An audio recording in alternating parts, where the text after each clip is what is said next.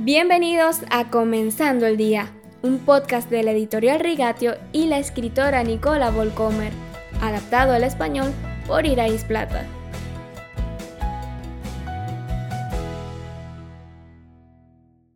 Continuamos con nuestro tema del mes de julio, ser cristianos resistentes, y para ello estamos utilizando la parábola del sembrador de Jesús en Mateo 13.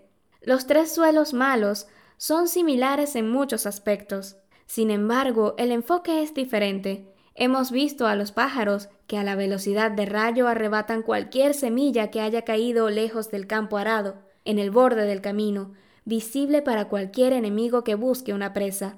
El suelo pedregoso en el que aterrizan otras semillas parece prometedor al principio.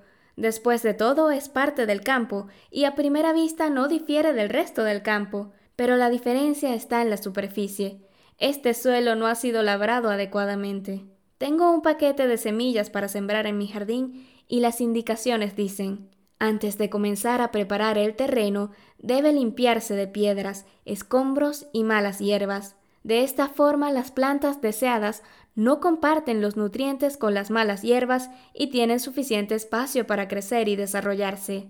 La tierra pedregosa representa corazones que se vuelven a Dios con alegría, toman una decisión por Jesús, deciden caminar el camino con Él y luego, de repente, se van otra vez. Son personas del momento, que responden emocionalmente al llamado del discipulado, esperando que la vida con Dios les traiga beneficios. Muchos de mis conocidos caen en esta categoría. Han tomado el camino con Dios con la firme creencia de que este camino les traerá calidad de vida, un buen matrimonio, hijos sanos, carreras exitosas, buenas amistades. Son cristianos emocionales, quieren experimentar algo. Eso no es reprochable. Muchos vinieron a Jesús porque lo necesitaban por una carencia emocional. Algunos de estos encuentros de hecho son muy emotivos. Pero no debes quedarte donde empiezas. Mi amiga Moni creyó porque esperaba ayuda para su reumatismo. Eventualmente se dio cuenta de que Dios tenía algo más importante guardado para ella. Tuvo que aprender a perdonar, a dar su vida a Jesús en sus términos, no en los de ella.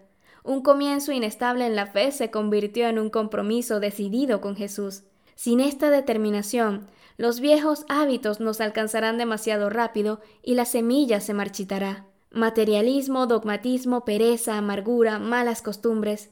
Estos y otros nombres similares tienen las piedras que impiden el crecimiento de la planta recién brotada. Mi paquete de semillas para el jardín tiene más instrucciones luego de la limpieza.